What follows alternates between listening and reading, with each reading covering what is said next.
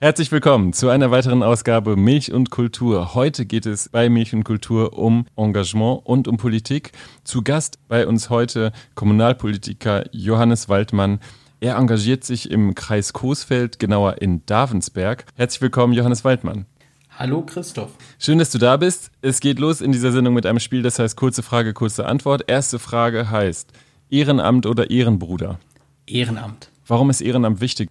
Weil über das Ehrenamt so viel Gutes für unsere Gesellschaft getan wird, das könnte keine staatliche Institution so leisten. Lokalpolitik oder Bundespolitik? Beides. Auto oder Fahrrad?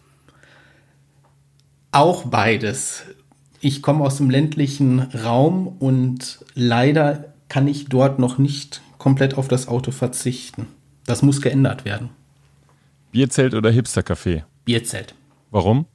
Weil ich die Atmosphäre im Bierzelt mag und übrigens ja selber Trompete spiele und in meinem Leben schon so manche Stunde im Bierzelt verbracht habe, um da Musik zu machen. Warum sollten sich junge Menschen in der Politik engagieren? Weil es um ihre Zukunft geht.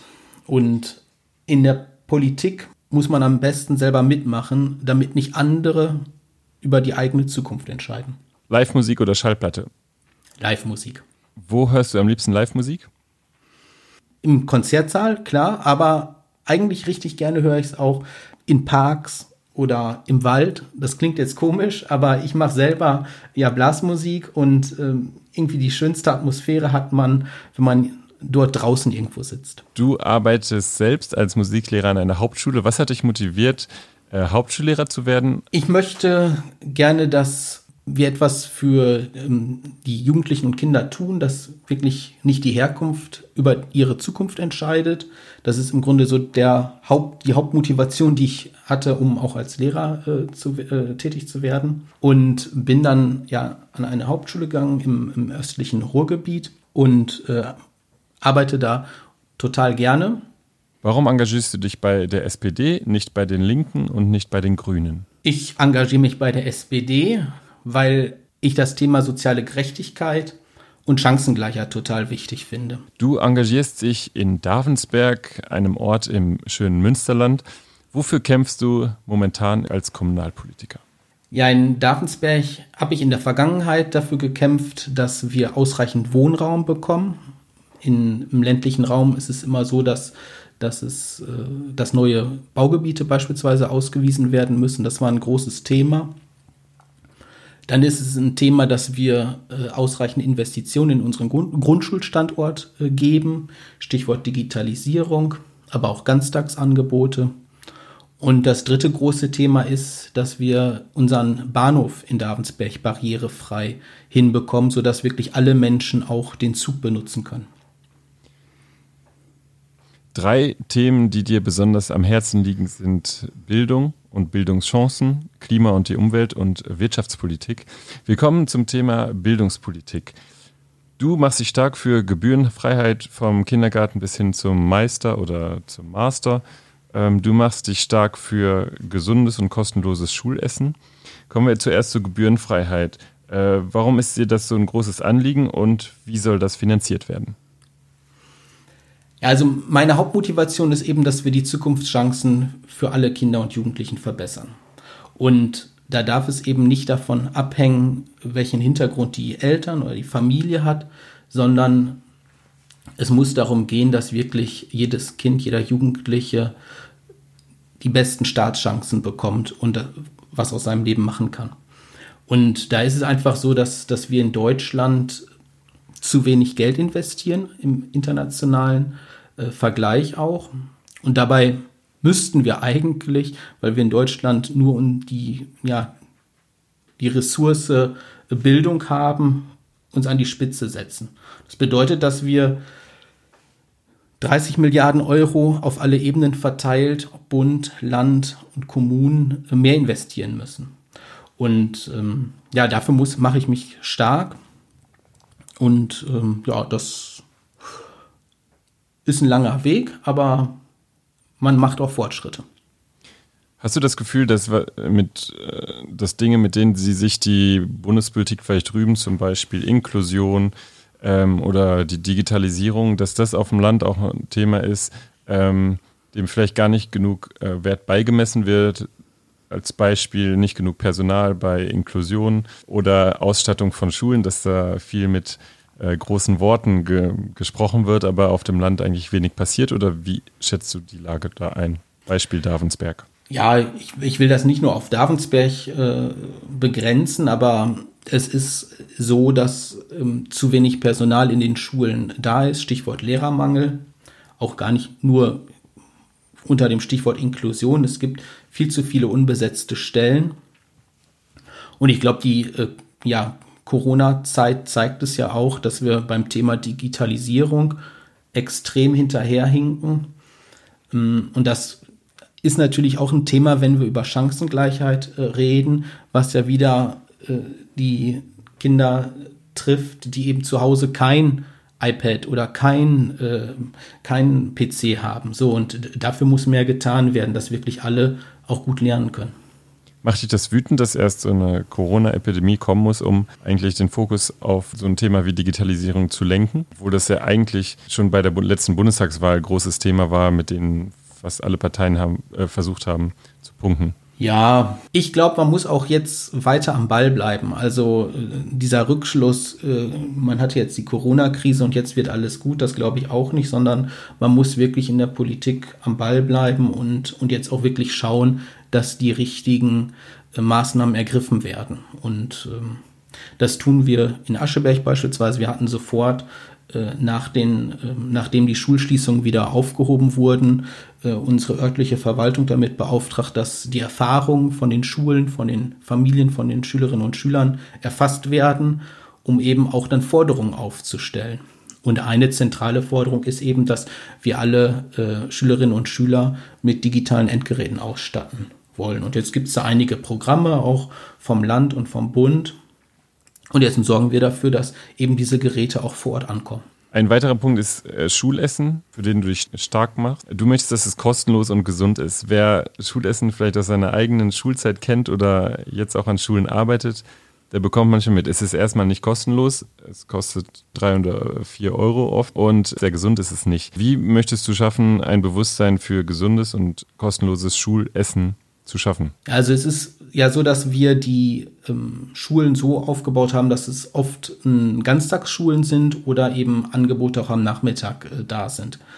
Und das Essen hatte aus meiner Sicht da nie so den Stellenwert, den es eigentlich ähm, braucht, weil wenn äh, Kinder und Jugendliche auch am Nachmittag äh, lernen sollen, dann ist es ganz wichtig, dass mittags eben auch was Gutes gegessen wird, um sich zu konzentrieren.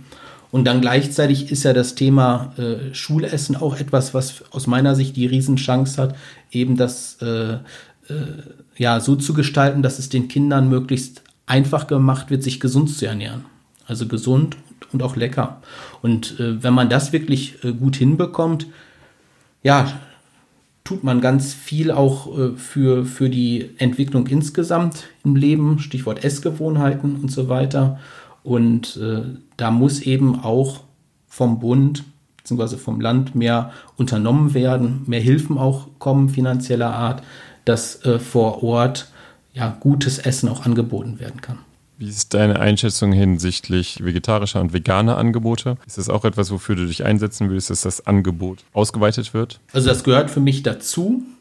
Und wenn ich äh, davon rede, dass, dass das Schulessen ähm, gesünder werden muss und auch besser, dann meine ich auch damit, dass es so ist, dass ähm, auf lange Sicht natürlich auch der Fleischkonsum runtergeht. Aber nicht, weil man das äh, verordnet, sondern weil man gute und überzeugende Angebote schafft. Also ich mache immer das Beispiel oder zwei Beispiele. Wenn man eine Schüssel mit Äpfeln hinstellt in einer Klasse, dann sind die nach einer Stunde vielleicht immer noch da. Macht man das gleiche mit Äpfeln, die man aufgeschnitten hat, gewaschen hat und aufgeschnitten hat, dann sind die ganz schnell vergriffen. Und man selber merkt es ja auch, wenn man zum Buffet geht und da sind ja interessante Salate, Antipasti, dann lässt man vielleicht auch das Schnitzel liegen. Also ich glaube, dass, dass durch gute Angebote die Ernährung auch wirklich sich so entwickeln kann, dass man, dass man weniger Fleisch isst. Welche Erfahrung machst du bezüglich der Finanzierung von Schulessen an der Schule? Du arbeitest an einer Hauptschule. Ja, also es ist so, dass auch, du hattest gerade den Preis genannt, äh, es tatsächlich eine Hürde ist, äh, dass das Essen dann eben nicht gebucht wird. So, und ähm, das ist etwas, was äh, die Kinder natürlich äh, ziemlich stark trifft, weil und mich auch wütend macht ein Stück weit, weil äh, man kann auf der einen Seite nicht überall Ganztagsschulen aufmachen und dann sitzen die Kinder da bis, bis 16 Uhr und mittags ist das immer so ein, ja, der eine geht hin, der andere nicht, aus welchen Gründen auch immer. Und das muss besser organisiert werden. Also, dass es äh, selbstverständlich ist, dass da alle hingehen können und dass da auch gute Produkte angeboten werden. Ein weiterer Schwerpunkt deiner politischen Arbeit ist die Klima- und Umweltpolitik. Du machst dich stark für den Ausbau der öffentlichen Verkehrssysteme, für nachhaltiges und bezahlbares Wohnen. Du bist für die Vollendung der Energiewende und für die Förderung der Landwirtschaft. Wahrscheinlich könnte man das auch ähm, in einem Programm der Grünen oder der Linken finden. Mal ganz konkret, Ausbau der öffentlichen Verkehrssysteme. Du sagst, Busse und Bahnen müssen pünktlicher, günstiger und klimaneutral werden. Was meinst du mit günstiger? Wie kann man sich das vorstellen? Tickets das günstiger, Gratis-Tickets? Ja, ob sie gratis sein müssen, nicht, aber wir haben da einen guten Vorschlag, dass man beispielsweise mit 365 Euro Tickets das ganze Jahr überfahren darf. Also sprich ein Euro am Tag. Äh, das äh, ist etwas, wo, wo man diesen Verkehr äh, ja attraktiv macht, auch im Gegensatz zum Auto. Aber ich muss natürlich auch sagen, ich komme komme aus dem ländlichen Raum und da reden wir auch oft erstmal darüber, dass wir auch das Angebot an Bussen und Bahnen ausweiten. Also, Wie kann das geschehen? Ja, indem man beispielsweise mehr Eisenbahnstrecken baut. Ich wohne selber in einer Verbindung zwischen Münster und Dortmund. Die ist leider nur eingleisig. Seit Jahrzehnten wird da ja, geplant und hin und her überlegt, dass da der zweigleisige Ausbau kommt ich setze mich dafür ein, dass das jetzt wirklich in diesem Jahrzehnt mal geschieht, weil wenn man zweigleisige Strecke hat, kann wirklich alle halbe Stunde eine Bahn fahren und dann lässt man das Auto auch stehen. Aber auch der Bus ist wichtig. Ob das jetzt Elektrobusse sind oder Busse, die vielleicht irgendwann mit Wasserstoff angetrieben werden, da gibt, muss, muss es mehr Verbindungen geben im ländlichen Raum, damit man wirklich auch bei uns ein Leben ohne Auto führen kann. Mhm. Ähm, du setzt dich auch dafür ein, die Energiewende zu vollenden. Ihr fordert eine Stromproduktion bis 2030 mit 65 Prozent aus erneuerbaren Energien. Ihr schlagt außerdem Genossenschaftsmodelle zur Energieversorgung vor. Zum einen, wie nimmst du äh, gerade jetzt auch auf kommunaler Ebene die Stimmung äh, unter den Menschen wahr hinblicklich der Energiewende? Und welche Projekte äh, sind entstehen bei euch gerade, um das zu erreichen? Und welche Skepsis gibt es aber auch der Bewohner also, zum Beispiel in Darwensburg? Ich finde, es muss selbstverständlich sein, dass öffentliche Dächer und möglichst auch viele privaten mit Photovoltaikanlagen ausgestattet werden. Darüber hinaus äh, finde ich es oder freue ich mich über jede Windenergieanlage, die auch äh, in Nordrhein-Westfalen gebaut wird. Und ich selber komme aus Ascheberg, das ist eine Gemeinde, die liegt in Nord-Süd-Richtung an einer äh, Autobahn und ist eigentlich wie geschaffen dafür, dass zumindest an dieser Autobahn vier, fünf Windenergieanlagen entstehen könnten. Und die sind aber bis heute noch nicht da. Und da mache ich mich für stark, dass die gebaut werden. Gibt es und gleichzeitig, ja. Gibt es dafür Rückhalt in der Bevölkerung? Ja, den gibt es. Und äh, meine Überzeugung ist, dass man über Genossenschaftsmodelle bzw. Beteiligungsmodelle äh, da auch den, die Akzeptanz stärkt. Also dass äh, dort, wo die äh, Anlagen gebaut werden, es auch so sein muss, dass die Menschen, die dort leben, dort einen wirtschaftlichen Vorteil von haben. Ein weiterer Schwerpunkt deiner politischen Arbeit ist die Wirtschaftspolitik. Wofür machst du dich in dem Bereich stark? Ja, erstmal mache ich mich dafür stark, dass wir bessere Löhne in Deutschland bekommen, dass wir eine hohe Tarifbindung äh, haben und die auch weiter stärken. Mm, weil ich sehe das immer, wenn, wenn Schülerinnen und Schüler nach der 10. Klasse eine Ausbildung beginnen, dann ist es ein Riesenunterschied, ob sie im Betrieb mit Tarifbindung oder ohne äh, starten. So, und äh, ich möchte die Zukunftschancen von, von Jugendlichen erhöhen. Dafür gehört es, dass möglichst alle Betriebe einen guten Tarifvertrag auch haben und ähm, wir so eben gute Löhne in Deutschland haben. Und das hat natürlich auch was damit zu tun, welche Industrie haben wir noch in Deutschland. Und da müssen wir in diesem ja, Jahrzehnt, sag ich mal, wirklich als Politik unsere Industrie äh, umbauen. Und zwar so, dass wir sie nicht, äh, also dass wir sie hier behalten. Deutschland muss Industrieland bleiben, aber eben die Industrie ökologisch nachhaltig auch produzieren kann. Dabei muss Politik helfen. Stichwort äh, mehr auf Wasserstoff setzen oder bei der Energieerzeugung eben komplett auf Erneuerbare äh, setzen und dort ähm, ja bei diesem Umbau aktiv über Programme auch helfen. Ein weiterer Schwerpunkt ist die Rente. Was stört dich an dem Rentensystem, so wie es es gerade gibt? Ich habe ja gerade davon gesprochen, dass wir gute Löhne brauchen. Und da gehört zum, für mich, dass der Mindestlohn so ausgestaltet ist, dass der die Höhe hat, äh, dass jemand, der sein ganzes Leben lang vom Mindestlohn äh, für den Mindestlohn gearbeitet hat, am Ende äh, einen so hohen Rentenanspruch hat, dass er mehr hat als jemand, der nicht gearbeitet hat. Das so heißt konkret? Liegt, ja, konkret heißt das, dass das im Moment auf jeden Fall 12 Euro und mehr sein müssten. So, und da sind wir noch eine ganze Ecke von entfernt. Da muss man dringend was machen. Aber es gehört für mich auch dazu, dass wir äh, mehr Leute in die gesetzliche Rente äh, einzahlen lassen, einfach um die, um die Basis dazu zu verbreitern. Und das sichert dann am Ende wirklich die Rente für alle. Äh, und zwar so, dass wir nicht das äh, Eintrittsalter an, anheben müssen. Du bist vorgeschlagen worden als Bundestagskandidat für äh, den Bundestag nach der Bundestagswahl 2021. Ob du das wirst, das ist noch nicht klar. Was treibt dich in den Bundestag? Ja, ich mache jetzt seit 2009 Kommunalpolitik, bin ja in dieser Zwischenzeit auch äh, in den Schuldienst gekommen als Hauptschullehrer und, und habe da im Grunde immer gesehen, dass die Chancen zwischen Kindern und Jugendlichen sehr ungleich verteilt sind. Also geht es den, den Eltern und Großeltern gut, haben auch die Kinder bessere Chancen in ihrem Leben.